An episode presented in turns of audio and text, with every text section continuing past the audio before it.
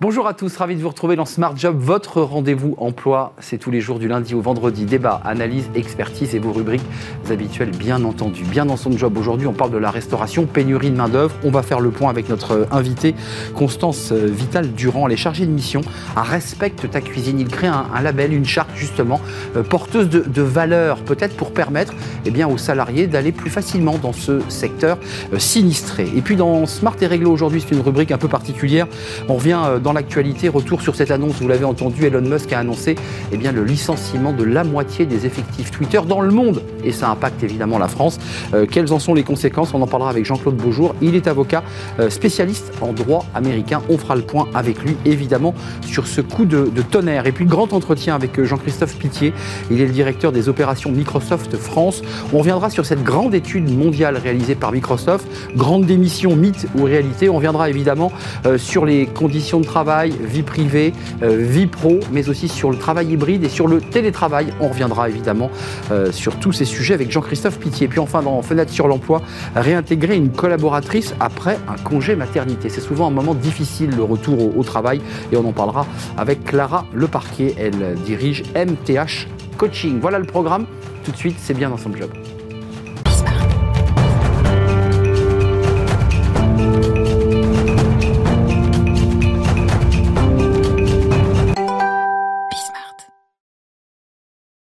Bien dans son job. On parle de la restauration. On en a beaucoup parlé sur le plateau avec des experts, avec des fédérations professionnelles bah, qui venaient constater qu'il y avait une difficulté de, recrutement.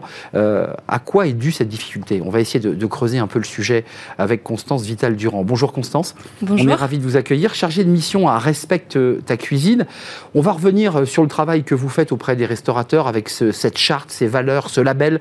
Euh, d'abord, Respecte ta cuisine, c'est quoi? C'est quoi l'idée? C'est quoi le concept?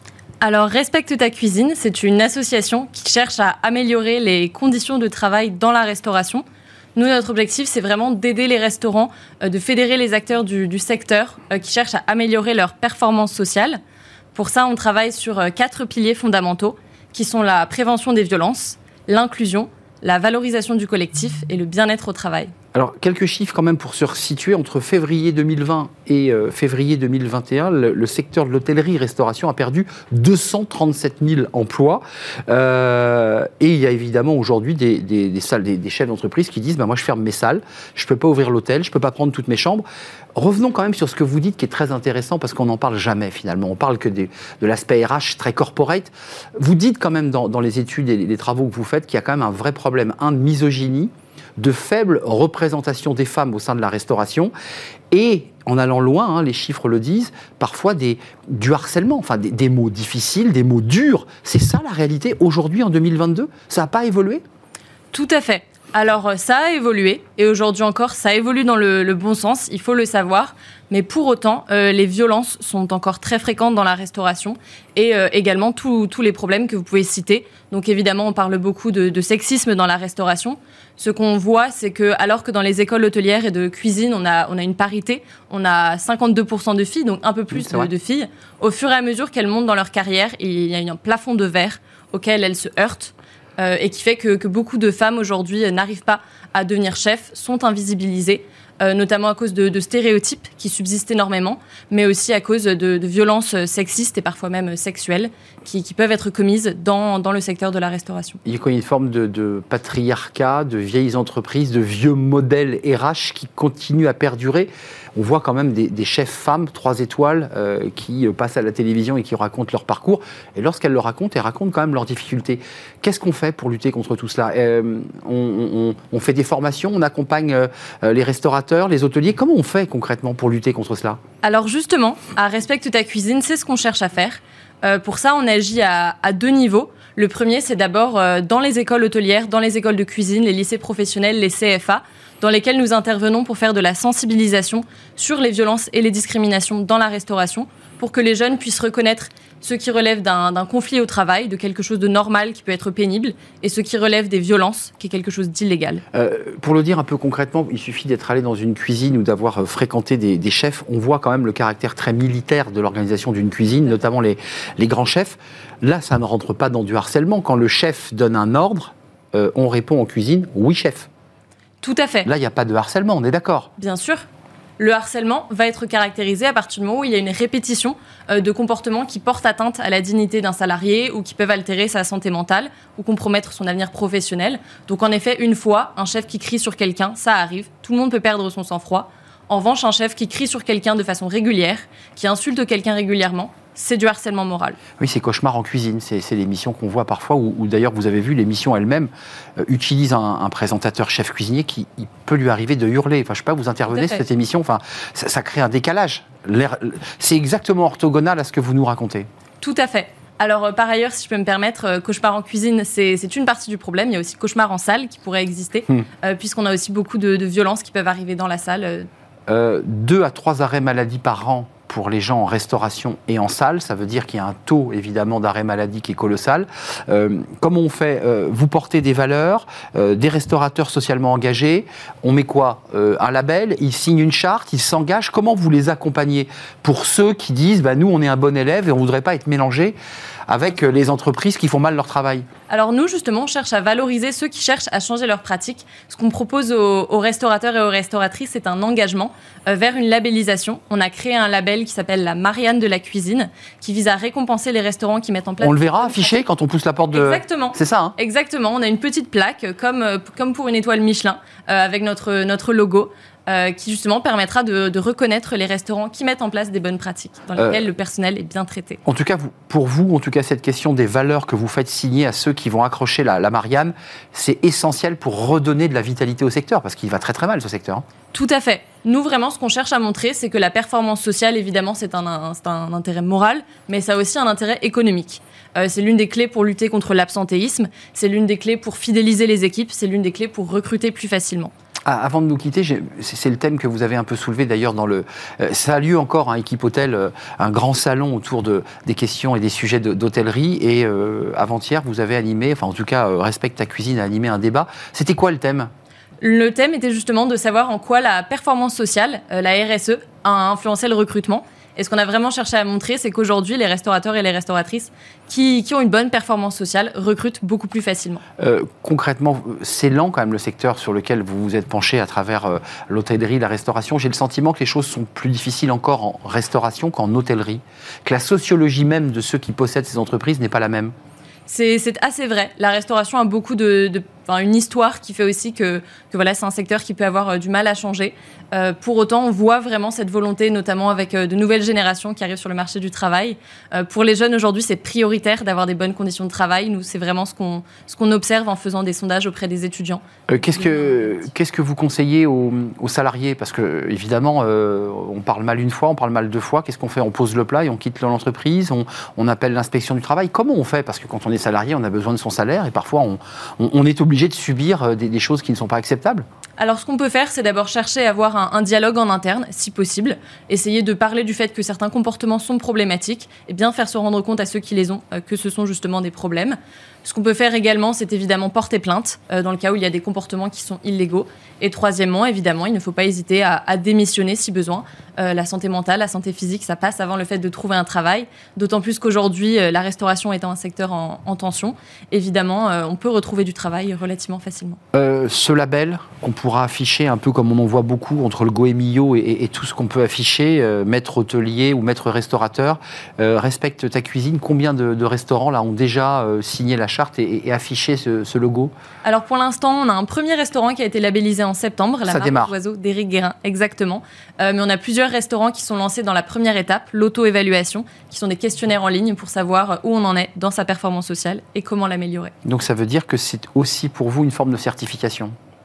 Tout à fait. Ça peut aller jusque-là? Tout à fait. Merci Constance Vital-Durand d'être venue nous rendre visite. C'est un vrai plaisir de vous accueillir. Chargé de mission à Respect ta cuisine, bah, c'est très simple. Vous êtes restaurateur, vous dirigez un grand groupe ou une petite entreprise. Bah, allez donc jeter un œil sur ce, sur ce site et peut-être même vous faire labelliser parce que c'est de ça dont il est question. C'est un label RSE, Respecte ta cuisine. Merci de nous avoir rendu visite. On tourne une page. Là, on va parler d'un sujet évidemment qui est, lié au droit du travail. Euh, vous avez entendu Elon Musk, enfin en tout cas lu Elon Musk qui a annoncé eh bien, le licenciement euh, eh bien, de la moitié de ses collaborateurs, des collaborateurs Twitter le monde. Ça impacte les Français. Euh, que dit le droit exactement sur ce sujet? On en parle tout de suite dans cette rubrique exceptionnelle Smart et Réglo.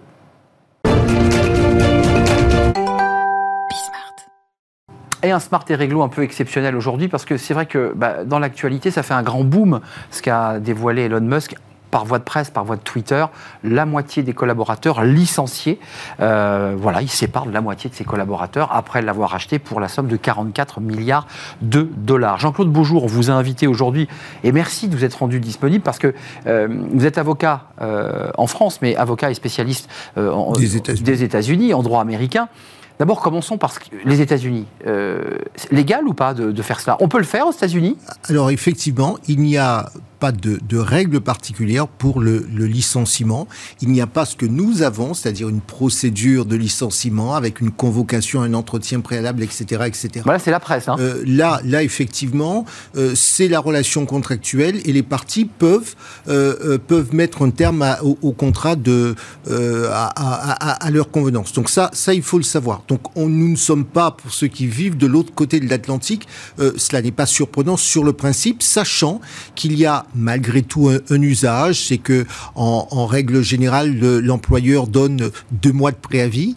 Euh, une fois qu'il a décidé, là encore, sans procédure particulière, une fois qu'il a décidé, il donne deux mois de préavis pour éviter qu'il n'y ait de, de recours euh, juridique contre le, le licenciement. Il n'y a pas cette notion de licenciement pour cause réelle et sérieuse. Alors, l'intérêt de votre présence, c'est que vous avez un pied évidemment aux États-Unis et un pied en France. Euh, J'imaginais les collaborateurs ce matin euh, qui arrivaient chez euh, Twitter, puisqu'ils ont un site à Paris, et qui se sont réunis, compris leur bureau, et qui ont eu l'information par voie de presse. Euh, là, le droit français, comment ça marche? Parce que eux, ces salariés, sont, sont, sous le droit français, nous sommes d'accord. Alors, il y a probablement deux catégories de salariés. Oui. Tout d'abord, les salariés français ou les salariés plus généralement de droit français qui ont été recrutés localement, et là, c'est le droit français qui s'applique qui s'impose. Donc euh, l'employeur va devoir suivre euh, suivre la procédure française avec les éventuels recours juridiques, puisque là on est sur un licenciement massif. C'est ce qu'on appelle en France un licenciement collectif. collectif. Ça, c'est la chose. Et puis, il y a peut-être aussi des expatriés américains ou autres qui sont sur le territoire français, qui ont peut-être des contrats hmm. de droit américain. Qu'on envoie comme des expats. Qu'on qu envoie comme des expats, qui restent pour une période euh, généralement de, de, moins de trois mois. Et donc, ces gens-là apprennent, euh, ces salariés apprennent qu'ils sont licenciés. Donc, mais, le droit américain. Mais Elon Musk, euh, excusez-moi du peu, peut-être que, que, la France, pour lui, est un tout petit pays, mais il va quand même découvrir quand même assez rapidement la complexité de notre droit du travail. Ce, ce je pense. Pas, alors, par, par je vois sourire. Non, par expérience, je souris parce que je, on sait un peu comment ça se passe quand on, travaille, on travaille sur les deux, deux rives. Euh, en général, c'est le directeur juridique qui, qui gère le, le, sujet parce que ce sont des dossiers extrêmement complexes. Expliquer effectivement qu'il y a des procédures, expliquer qu'on est en matière là précisément d'un licenciement collectif, donc avec euh, une procédure encore plus compliquée. Ça n'est pas toujours évident, mais il va devoir s'y faire et puis c'est comme cela. Euh, il parle sur Twitter, mais le droit français peut lui reprocher, parce que quand il y aura une procédure euh, officielle engagée en France, et j'imagine que ça va arriver, il y a quand même des règles. On ne peut pas annoncer la, le licenciement oui. de 3500 collaborateurs dans le monde comme ça, euh, d'un claquement de tweet. Oui, parce que parce qu'effectivement, on part du principe qu'il y a toujours cette phase de négociation dans, dans le droit français. Généralement, on est convoqué à un entretien préalable, on envisage, on demande son avis euh, au salarié qui peut donner des explications, etc. Là, on a le sentiment que la décision est prise et que de toutes les façons, c'est la mise en œuvre. Mais il est aux États-Unis, il a fait comme il pensait aux États-Unis, ça sera peut-être utilisé euh, dans d'éventuels recours contentieux devant les juridictions françaises et ça, on verra comment ajoute. Je, je voudrais aussi dire une chose que même aux États-Unis, et, et, je peux vous dire, nous, nous avons nos, nos clients américains le, le savent bien, même aux États-Unis, ça a été quand même brutal pour deux raisons. Clairement. La première, c'est que il euh, y, a, y, a, malgré tout, même s'il n'y a pas de règles procédurales... Il y a des recours hein, qui sont... Y a, okay. Alors, il y a des recours, mais en général, déjà sur la forme, on, un, un, mail en vous disant, vous recevrez sur votre boîte personnel, un mail, euh, pas sur votre boîte euh, professionnelle parce qu'elle sera fermée.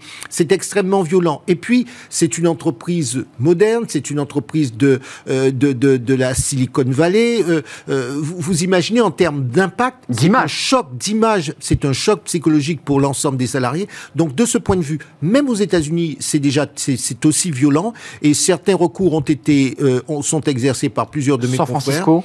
à San Francisco et notamment l'un des éléments, c'est de savoir savoir, un, s'il va y avoir le paiement des deux à trois mois, puisque euh, je crois que M. Musk a indiqué qu'il allait payer trois mois. Trois mois. Donc, quelles sont les propositions? Mais ce sera trois mois et il faudra renoncer à tout recours judiciaire. Mais ce qui, serait, ce qui sera intéressant, c'est de savoir comment ont été choisis les salariés qui s'en vont, parce que là encore, attention, Ben si oui. on peut mettre fin au contrat dans, euh, à, à la volonté des à la discrétion, l'expression c'est à la discrétion des partis, il n'en demeure pas moins qu'on ne peut pas euh, mettre fin au contrat sur des motifs contraires à la loi. Par exemple, euh, pour de la discrimination à l'âge. Euh, vous ne pouvez pas dire à quelqu'un... Donc là, il peut y avoir des recours aussi aux Il peut États-Unis. y avoir des recours et des sanctions. Souvenez-vous, simplement, nous étions tous beaucoup plus jeunes. Philadelphia, où il y avait eu euh, le licenciement euh, volontaire de- d'un avocat pour, pour eu égard à son homosexualité. Très et l'entreprise avait été, le cabinet avait été condamné de mémoire à 7 millions de dollars pour des dommages punitifs. Ce que nous n'avons pas chez nous, ce sont les dommages punitifs, c'est-à-dire Oui. que lorsqu'on a enfreint la loi de manière intentionnelle. C'est un très beau film par ailleurs qu'il racontait.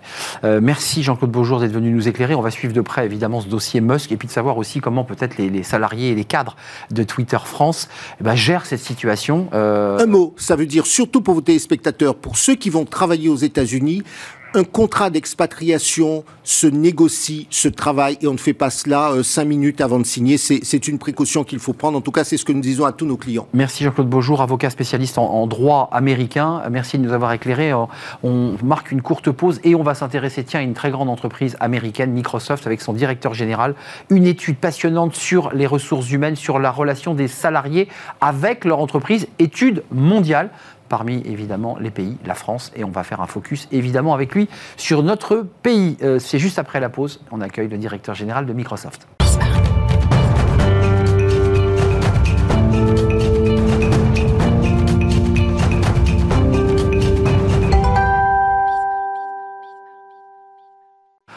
Le grand entretien, euh, c'est un cercle RH un peu particulier avec un, un invité, Jean-Christophe Pitié. Bonjour Jean-Christophe. Bonjour Arnaud. Directeur des opérations Microsoft euh, France. Euh, on va revenir évidemment sur vos activités, puis sur ce que vous avez, euh, euh, bah, vous avez sondé les cœurs dans le monde entier. Euh, c'est le World Trade Index, et là on va avoir des chiffres à la fois dans le monde et en France sur bah, la, la relation des collaborateurs à leur entreprise, le travail hybride, le télétravail, les managers, évidemment. D'abord un, un petit mot sur vous en interne. Parce que vous sondez les cœurs, mais ça se passe comment chez vous, chez Microsoft, sur tous les sujets dont on va parler? Engagement des collaborateurs, euh, travail hybridé, euh, full remote. Euh, vous, le directeur, c'est- plus dur à piloter qu'avant, une entreprise comme ça, où les salariés sont plus loin, sont moins engagés? Je vous vois sourire. Parce que c'était- Vous attendiez pas à cette question. Euh, si, si, non, bah évidemment, parce que c'est la question que j'ai de, de tous les clients à qui je parle, Oui. ou euh, à qui on parle, c'est... euh, Il y a un effet miroir. il y a un effet miroir et comment ils nous, ils nous posent tous cette question que vous venez de nous poser d'ailleurs, c'est comment vous faites vous Microsoft pour continuer à engager vos, euh, vos collaborateurs dans un monde plus hybride où certains collaborateurs. Mais vous avez senti quand même une, un, un moment comme ça, pas de rupture, mais de difficulté, où il fallait relancer la machine? Alors, nous, déjà chez Microsoft, pour pas être Microsoft, on verra sur l'étude, pour Microsoft, on était déjà une société très flexible. On était déjà dans un mode Très anglo-saxonne. très anglo-saxonne où on laissait les gens avec beaucoup de flexibilité sur où ils travaillaient, à quelle heure et quand. Donc c'était déjà quelque chose de flexible. Donc le, le- la, la pandémie a, a accéléré ça, mais c'est quelque chose qu'on connaissait. Par contre, on a senti clairement une, une rupture chez les, sur le marché français. C'est la grande majorité des entreprises et des clients. Alors, l'étude est mondiale, mais c'est intéressant, c'est de comparer les chiffres mondiaux avec les chiffres français. Alors, d'abord, il y a un premier chiffre que je voudrais vous faire commenter.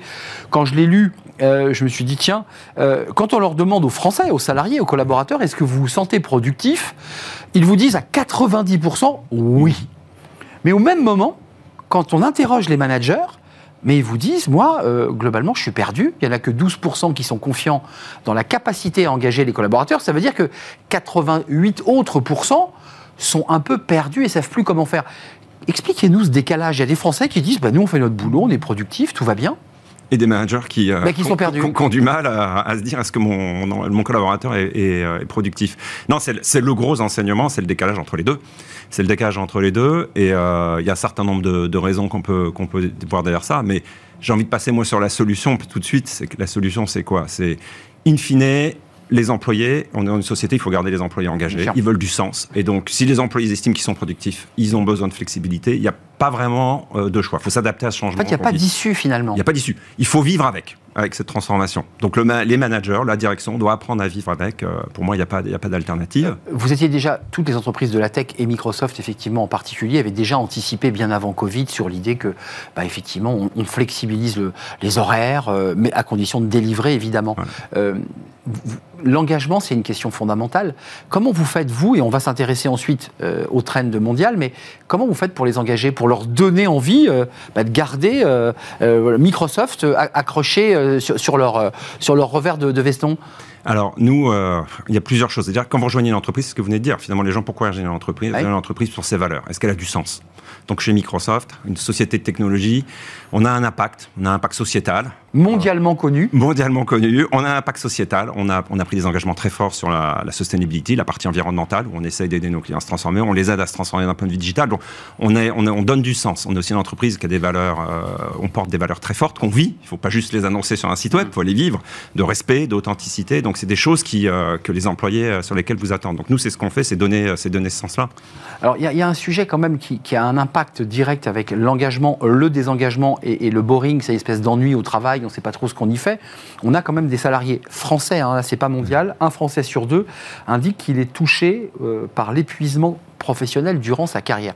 Ça, c'est aussi un, c'est quoi? C'est un, signal euh, inquiétant quand même. C'est un signal très inquiétant, très fort, qui, renforce tout ce qu'on est en train déjà de se dire. C'est le rôle du manager. Comment je donne du sens Comment j'assure euh, que mon employé est heureux dans son travail Comment je m'assure que mes managers sont intentionnels et aussi pose les bonnes questions, euh, les aide à prioriser, les aide à gérer leur charge de travail. Donc il y a tout un tas euh, d'actions que l'entreprise et le manager peut et doit, et doit prendre. Alors là, ce sont les clients que vous rencontrez, parce qu'évidemment, on, on, va parler de votre accompagnement, parce que l'idée aussi, c'est que quand on, on, modifie la structure de, de, de travail, on modifie l'organisation et la tech hein, qui va avec, mmh. mais il y a quand même des salariés qui expliquent qu'en France, en tout cas, euh, bien les entreprises euh, ont sollicité l'avis une fois par an mais ça c'est 32% en France, mais on voit que dans le reste du monde et dans votre étude, bah, c'est supérieur, 43%, et 7 employés sur 10, 68% déclarent que leur entreprise prend rarement connaissance de leur bien-être.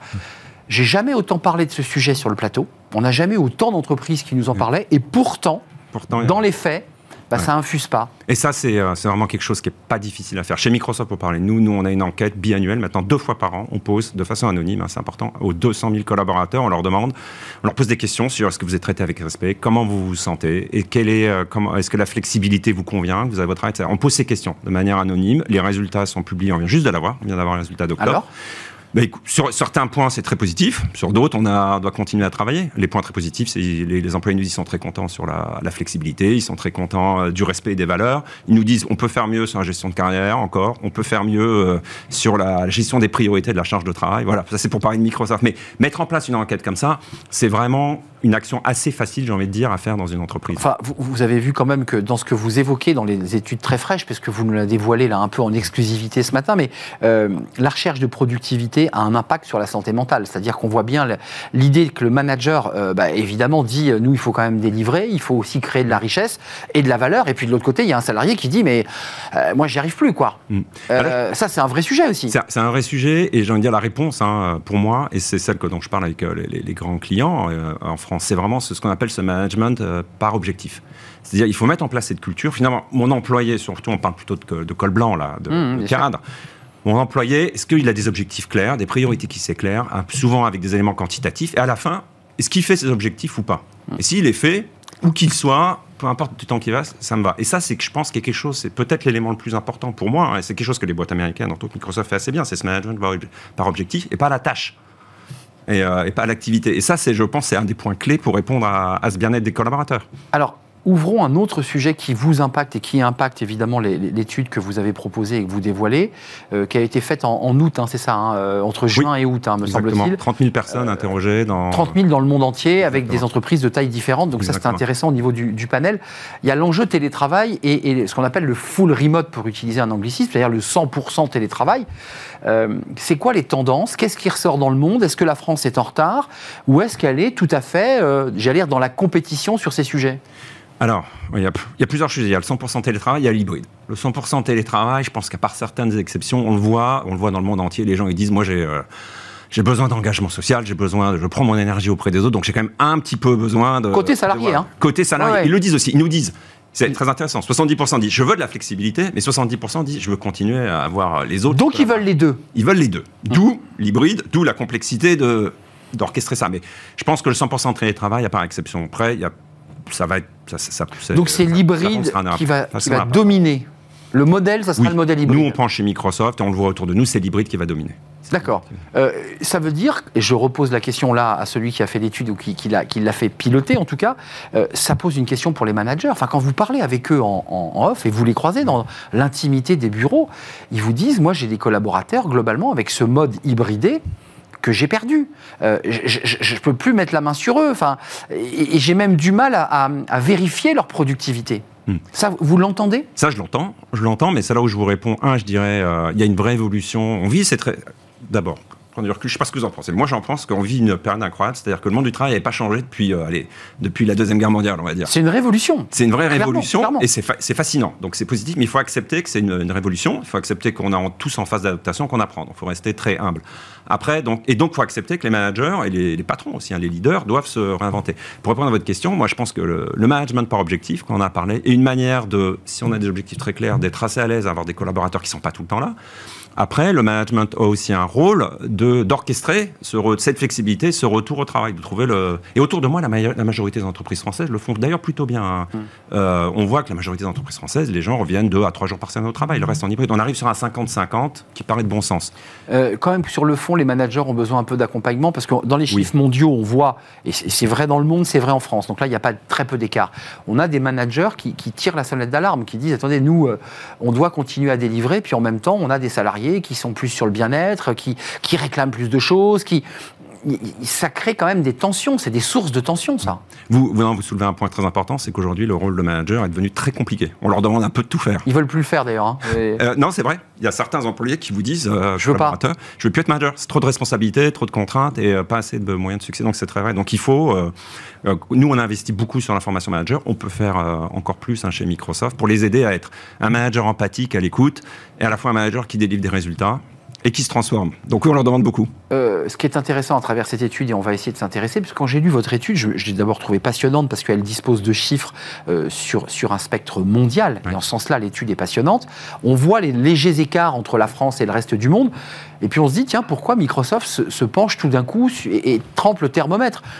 Vous, derrière, vous, vous avez une réflexion, vous êtes une entreprise, vous délivrez aussi, proposez des services, euh, et donc vous allez, vous aussi, vous devoir vous adapter. C'est ça l'enjeu? L'enjeu, c'est pour nous de, un, nous adapter comme tout le monde, là, parce qu'on a, y a, y a- on, a- on en parle beaucoup depuis des années, mais il y a quand même une guerre pour les talents, les retenir, donner du sens. Donc nous, on veut continuer à attirer les meilleurs et les garder. Et proposer des, des produits et proposer des produits au marché à tous les clients, toutes les tailles, pour qu'ils puissent euh, faire la même chose et, euh, et gérer ces. Donc ça veut dire, vous, le directeur général et tout le board de France, et j'imagine le board mondial, s'est dit, pendant la période Covid, on se met autour de la table et on anticipe ces transformations. J'imagine que ça a été ça, votre réflexion. Été exactement ça. D'où ces études qu'on fait pour aider nos clients, d'où le fait qu'on a très vite compris que la partie technologique était qu'un petit bout de la solution. Depuis 10 minutes, on parle de quoi? On parle des gens, de l'homme, de l'humain. Donc c'était il fallait, c'était très important d'aller sur la partie euh, humain, euh, psychologie, sociologique, euh, comme, euh, comme on en discutait. Alors très concrètement, ça veut dire quoi aujourd'hui? Parce qu'on l'a vu au moment du Covid, on a fait beaucoup d'émissions. À l'époque, ça a dû peut-être faire sourire Microsoft, mais la question c'était d'installer les ordinateurs dans les appartements. Euh, c'était les câbler, euh, c'était les sécuriser, c'était faire en sorte qu'on pouvait travailler avec le même rythme, le même flux à la maison euh, que dans l'entreprise. Est-ce que ça, cette promesse-là, elle, a été tenue? Alors aujourd'hui, cette promesse, en utilisant les technologies Microsoft, aujourd'hui, elle est tenue. C'est-à-dire, vous vous avez un PC, vous l'utilisez où que vous soyez, vous pouvez l'utiliser n'importe où, vous avez accès à toutes les applications de l'entreprise, que ce soit les notes de frais, euh, vos outils de collaboration. Donc cette promesse, elle existe, euh, elle est disponible sur le marché, elle marche, elle marche très bien. Alors, il y a un autre outil, parce que c'est ce que vous proposez à travers Viva, si j'ai bien compris, hein, qui est la plateforme. C'est qu'avant, ben, évidemment, Outlook, et tout le monde connaît, enfin, je veux dire, c'est un outil, euh, là aussi, mondialement connu, ben, on, on pouvait se parler, échanger, il y a Teams. Ouais. Mais là, ce qui est intéressant, c'est que vous rajoutez une couche supplémentaire. On se parle, mais ça dépend où. On, on varie les lieux. Est-ce que c'est ça la réflexion qui a, qui a- qui a- qui a Alors- été menée pendant le Covid? Non, c'est intéressant, c'est qu'on s'est rendu compte que avec cette, cette révolution qu'on vit, avant, il y avait, on avait une- un outil de calendrier, tout ce qu'on gérait, c'était on se synchronisait sur notre temps. finalement. Exactement. Maintenant, il faut se synchroniser sur le lieu. C'est-à-dire, finalement, on se pose régulièrement la question, mais où est-ce que tu es Ah bah tiens, aujourd'hui, tu es au campus, moi aussi. Ah bah finalement, on va se voir en personne. Finalement, tiens, demain, j'y suis pas. Donc, elle a besoin de cette synchronisation d'informations sur le lieu. Donc, on a, on a annoncé effectivement un, un outil qui s'appelle Microsoft Places, mais peu importe, qui va permettre de se synchroniser sur les lieux où on peut être, que ce soit en coworking, à la maison ou au bureau, et de gérer cet, aspect-là. Et ce qui n'empêchera pas donc de pouvoir travailler. Parce que c'est ça l'enjeu, hein, Oui, de rester but- connectés ensemble. Le but, c'est de rester connecté, de gérer ce monde hybride, euh, de pouvoir travailler ensemble de manière synchrone et asynchrone. Jean-Christophe Pitié, parce que j'ai une tradition et, et- et je ne l'ai pas respectée aujourd'hui, c'est que j'interroge tous ceux qui viennent dans le, le cercle RH, dans le grand entretien, de- d'essayer de, se raconter un tout petit peu, parce qu'après tout, vous êtes directeur. Mais j'ai vu dans votre parcours, donc depuis 2001, vous êtes chez Microsoft, donc Oui. vous avez quand même un petit peu d'expérience dans la maison, mais avant, vous aviez créé une start-up, vous avez travaillé euh, Dans le conseil. euh, dans le conseil. Bref, quand même, dans, dans l'histoire professionnelle qui, que vous avez, enfin, c'est bouleversant quand même, non? Oui. Ah ouais, moi, je trouve Franchement. qu'elle- ah, moi, je trouve c'est pour ça que je souris. Je trouve que cette période fascinante, euh, c'est un, monde d'opportunités. Je trouve que le changement crée des opportunités. Donc oui, moi, je trouve ça incroyable de pouvoir inventer le travail d'être dans une société qui fournit des solutions qui vont permettre d'aider. Mais philosophiquement, votre étude nous montre quand même qu'il y a deux sujets sur lesquels il y a vigilance. C'est respecter la santé des collaborateurs malgré la pression qu'on- que l'on met.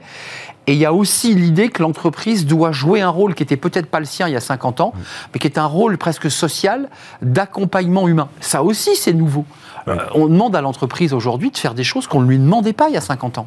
J'ai envie de dire, c'est le, la, la première partie de votre phrase là sur le, le respect euh, de sa santé mentale. C'est c'est une bonne Et évolution physique. et physique. C'est une bonne évolution et, euh, et on peut faire. un- on a mis un certain nombre de places. Moi, je vois beaucoup de grands clients français qui le font. On a mis un, un certain nombre de règles en place sur les horaires de travail, ne pas envoyer d'emails. Chez Microsoft, on a une règle qu'on appelle les 4-4. Bon, c'est quatre piliers, mais ça veut dire quoi? Vous en- On n'envoie pas d'emails avant 9h du matin ou après 18h le soir pour pas créer de stress ou de, de Teams.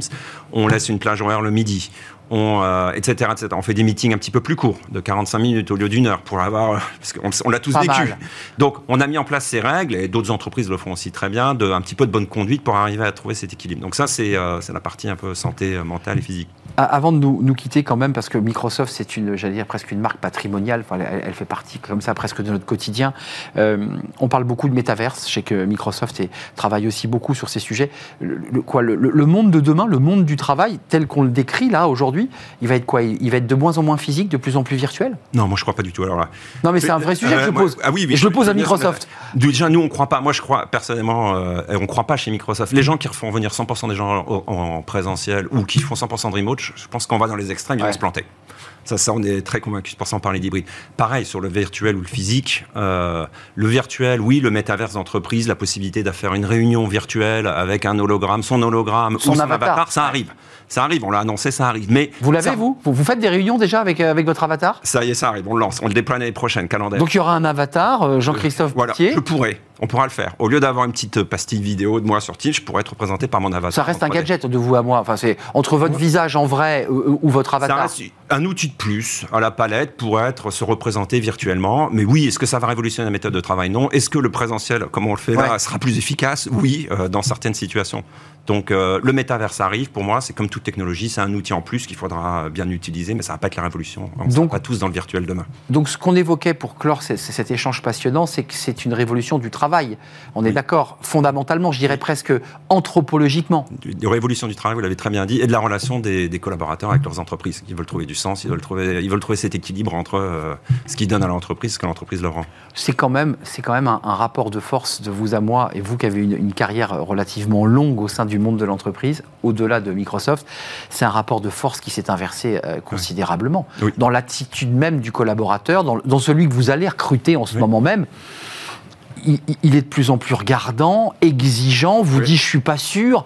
Enfin, c'est quand même un rapport très inversé. Un Hein. rapport très inversé. Et on le voit d'ailleurs l'an dernier, on n'a pas de la grande démission, mais euh, en France, là je crois que le chiffre de la DARES, c'est 520 000. euh, Hum. euh, c'est le point le, le plus grand nombre de démissions, je crois, de, Hum. depuis qu'elle s'assit. Alors on l'appelle pas la grande démission, chez nous en France, mais on est dans un, On est dans une un démission lente. On est dans une mission lente et c'est. Moi, je, pareil, je suis un, je suis un positif. Hein, J'ai travaillé. Ouais, vous avez l'air très optimiste. Moi, je suis optimiste du changement. Il faut faire attention. Parce que c'est dur, ça, pour un employeur, d'avoir un salarié qui rechigne, qui hésite, qui demande. Oui, mais ça oblige finalement l'entreprise à quoi? À être plus dans une logique de comment je l'engage, le motif sur des leviers positifs. On est sur des leviers positifs versus des leviers négatifs. Il faut travailler, euh, fais ça, euh, etc. Donc ça, moi je pense qu'à la fin tout le monde, euh, tout le monde sera gagnant. Une révolution à l'intérieur de nous-mêmes. C'est ça. C'est dans l'attitude que l'on a aussi dans notre relation au, travail. Merci Jean-Christophe Pitié d'être venu nous rendre visite, directeur des opérations Microsoft. J'espère que je ne me trompe pas dans votre, dans votre titre. allez donc découvrir cette étude parce qu'effectivement elle est mondiale. C'est 30 000 entreprises qui ont répondu et ce qui donne comme ça bah, une échelle, euh, situer la France aussi dans ce qu'elle est, dans sa relation au travail et ce que disent aussi les, collaborateurs du, du regard qu'ils portent sur euh, leur entreprise. Merci de nous avoir rendu Merci visite. Beaucoup. Et puis peut-être que bah, vous viendrez nous présenter votre avatar. Je sais pas, euh, ça serait intéressant ça. L'année prochaine. L'année prochaine. Je ah, l'invitation. Pas, pas, avant l'année prochaine. L'année prochaine. L'année prochaine. Merci de nous avoir rendu visite pour ce grand entretien. On termine notre émission avec Fenêtre sur l'emploi. Tiens, ça va vous intéresser. Comment euh, réonboarder une collaboratrice eh bien, qui était partie en congé maternité On le sait, c'est un moment difficile ce départ en congé maternité. Il faut reprendre sa place dans l'entreprise. Comment on fait? Pas toujours simple, on en parle dans Fenêtre sur l'emploi.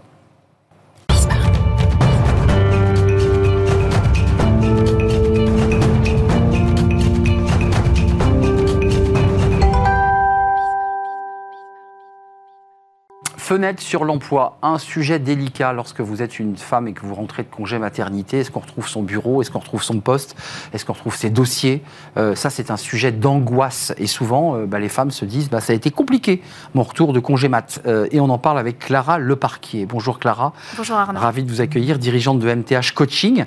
auteur de ce livre, alors il date un peu, mais il est intéressant parce qu'il vient un peu globaliser l'émission qu'on a faite aujourd'hui.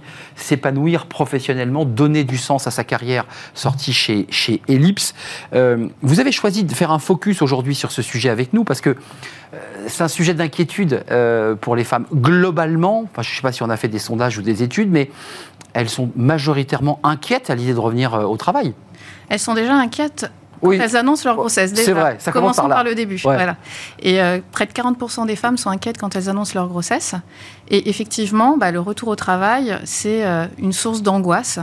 Et donc, il est essentiel de pouvoir les accompagner. Alors, quand elle l'annonce, puisqu'on repart du début, c'est l'angoisse de dire euh, mon employeur m'a embauché il y a un an, je vais lui annoncer que je suis enceinte, donc je vais quand même partir de l'entreprise. Euh, je, vais, je vais être déclassé. Il y, a, quand même la peur d'une forme de déclassement, de ne pas pouvoir monter en grade. C'est ça, des refus de promotion, des mises au placard, euh, aussi voilà, mises de côté. Et donc justement, le rôle du manager dès le départ, dès l'annonce, alors ça peut sembler basique, mais ça va être déjà d'accueillir positivement la nouvelle essayer de se mettre à la place de la salariée qui, elle, est partagée entre une grande joie parce qu'elle va devenir maman et en même temps ce stress de devoir l'annoncer à son employeur. Donc ça veut dire que le manager, et on va venir à votre travail parce que vous avez une action concrète d'accompagnement avec votre structure, mais le manager ou l'entreprise quoi, fait un petit mot, on voit dans l'intranet l'idée que euh, bah, euh, Léa va avoir un bébé. Enfin, comment on valorise cette, cette bonne nouvelle? On fait un pot euh, Qu'est-ce qu'on fait? Alors c'est possible de faire tout ça, mais déjà c'est euh, au moment où la personne vous l'annonce, hmm. vraiment l'accueillir avec joie et essayer de la rassurer aussi parce qu'effectivement il y, a derrière un certain nombre de peurs et l'aider à préparer la transition qui va arriver, la sienne et puis la transition dans l'entreprise. Parce que finalement, les femmes sont souvent euh, inquiètes aussi de se dire mais comment ça va se passer quand je ne serai pas là? Est-ce que ça va continuer de tourner, etc. Hmm. Le rôle du manager est Oui, c'est l'angoisse de l'absence. Je suis absente, je m'occupe de mon enfant et c'est un moment essentiel à ma vie. Puis en même temps, j'ai un, un, petit coin de ma tête, cette petite lumière qui dit bah, je suis pas là. Euh, il y a un enjeu aussi, quand même, qui est assez intéressant. Euh, c'est quand même le, On revient euh, et parfois, bah, on n'arrive pas à reprendre le rythme pour deux raisons. Il faut aller chercher son enfant à la crèche. On a des obligations de maman. Ça aussi, c'est une source d'angoisse. Comment vous, comment vous accompagnez ces femmes sur ces sujets? Alors, c'est une source d'angoisse pour elles Parfois c'est justifié, parfois ça l'est un petit peu moins. Et en tout cas, la société a peur de ça. Et il faut aussi justement faire évoluer les mentalités, à la fois pour ne pas se dire une femme qui rentre de congé maternité va forcément euh, être moins productive, moins disponible. Ça dépend. Et en tout cas, quels sont ses besoins, quelles sont ses attentes. Et donc nous, ce qu'on cherche à faire en priorité, c'est à essayer d'accompagner les managers et aussi euh, les, les femmes concernées pour justement les accompagner de façon personnalisée selon leur situation. Il y a un exemple qui nous revient assez souvent dans les coachings qu'on peut avoir, c'est une femme qui, quand elle revient, constate certes que tout a bien fonctionné pendant son absence, mais du coup, ça lui génère une autre inquiétude. Évidemment. Et, euh, quelle est ma place? Je servais à rien puisque ça marchait très bien. Et alors ça, c'est d'autant plus vrai. C'est très, très psy, ça. Oui, et c'est d'autant plus vrai quand la personne qui a remplacé la jeune maman, était quelqu'un de son équipe, donc un N-1. Terrible. Et en plus, voilà, se rajoute à ça la culpabilité de déposséder euh, son, la personne de son équipe du travail, comment le remobiliser, alors qu'elle-même déjà a des difficultés à se remobiliser et à se reprojeter dans son, dans, dans son emploi. Non, ça c'est un point essentiel qui est très fin c'est que quand un N-1 a pris la place de celle qui est partie en congé mat, c'est plus difficile que quand on prend un CDD pour faire un remplacement court, puisqu'on sait qu'on ne le reverra pas. C'est ça. On est d'accord. Euh, ça, est-ce que l'entreprise, elle a des contre-mesures? Parce que sur ce sujet-là, c'est très juridique. Il faut effectivement qu'elle pourvoie le poste en l'absence de, la personne. Comment on fait là? C'est très subtil, ça. Alors en tout cas, c'est se dire quand la personne revient, comment j'accompagne à la fois celle qui a remplacé et qui a peut-être aussi elle-même des volontés euh, de continuer d'évoluer, et comment est-ce qu'on accompagne euh, la jeune maman à retrouver sa place, à se sentir légitime, en confiance. Et c'est là que nous, par exemple, on peut intervenir en proposant des, accompagnements, nous, sous forme de coaching, euh, pour aider la jeune maman à reprendre confiance en elle, à se sentir légitime et à comprendre quel est son rôle. Et moi, en particulier, j'accompagne un certain nombre de femmes managers qui rencontrent ces difficultés à leur retour. Et parfois, en fait, il suffit de quelques séances, trois, cinq séances, et, euh, c'est reparti. Mais c'est, quand vous dites des séances, on voit vraiment qu'il y a un travail un peu psychologique euh, de quoi? De remise en confiance, de, réassurer la personne qui reprend son travail? C'est ça la question. Oui, ça peut être en tout cas le cas, et c'est, assez souvent le, cas des personnes qu'on, accompagne, et euh, leur, leur aider à se poser la question de pourquoi elles sont là, euh, pourquoi elles, et comment continuer de se projeter. On peut aussi accompagner des, jeunes mamans qui ont la chance, elles, à leur retour, d'avoir une promotion. Mais alors là, c'est... Euh, elles ont vraiment l'impression d'avoir un double défi euh, à relever. donc, si on les accompagne, tout le monde est gagnant. L'entreprise, elle, pour elle, c'est un gage de motivation, un gage de, bah, d'une jeune maman, jeune collaboratrice qui va être encore plus efficace dans son travail. Donc tout le monde est gagnant. C'est aussi envoyer un signe qu'on prend soin de la QVT, euh, qu'on prend soin de l'équilibre euh, pro-perso. Et donc, on envoie des signes aussi aux autres collaborateurs, au papa. Oui, ça, libère aussi de l'énergie dans les autres services pour les autres femmes. On se dit, ben, celle-ci, ben, elle a été accompagnée, donc je peux aussi m'autoriser. Et je vais aussi, je le redis, avoir euh, euh, de la place pour m'occuper de mon enfant. Parce qu'il y a aussi une angoisse un petit peu euh, qui, est, terrible hein, quand on laisse son enfant à la crèche et qu'on va aller au travail pour la première fois. Il y a un déchirement terrible. Oui, et c'est une double culpabilité. À la fois, je laisse mon enfant peut-être un peu trop tôt. Et est-ce que je vais être suffisamment efficace au travail? disponible. Et en fait, il y a une double injonction euh, sociale qui est d'être à la fois euh, la mère parfaite et euh, la surperformante au travail. Hmm. Et ça, c'est très très difficile à porter pour les mamans. Et c'est pour ça qu'on a aussi envie d'accompagner les entreprises à faire bouger les mentalités sur la maternité et la parentalité de façon plus, plus large. Et la charge mentale, dont on, la charge on a eu le temps de parler, mais qui est un autre sujet qui vient se greffer évidemment aux fatigues, aux maladies, et peut pouvant découler de, ce stress finalement. Oui, merci. Et donc pour l'entreprise, c'est euh, lutter contre des RPS effectivement que eh sont euh, le stress, le burn-out, la charge mentale. Les risques psychosociaux, les fameux RPS. Merci Clara Le Parquier, euh, merci Arnaud. d'être venu nous, nous, éclairer sur ce sujet très fin, parce que c'est très subtil, c'est pas, c'est pas un trend très large, c'est très subtil ce que vous nous décrivez, dirigeante de MTH Coaching, et vous accompagnez ces femmes dans des séances collectives ou individuelles pour euh, bah, peut-être les réassurer, s'épanouir professionnellement. C'était votre livre chez Ellipse, l'émission est terminée. Merci de l'avoir suivi, c'était un vrai plaisir de partager ce moment avec vous. Je remercie euh, notre ami euh, réalisateur, je remercie Alexis au son, je remercie Nicolas Juchat évidemment, et puis je remercie Léa pour l'accueil invité. Merci à vous, merci pour vos, vos messages, votre fidélité et l'intérêt que vous portez à notre émission Smart Job. Je serai là demain. Bye bye.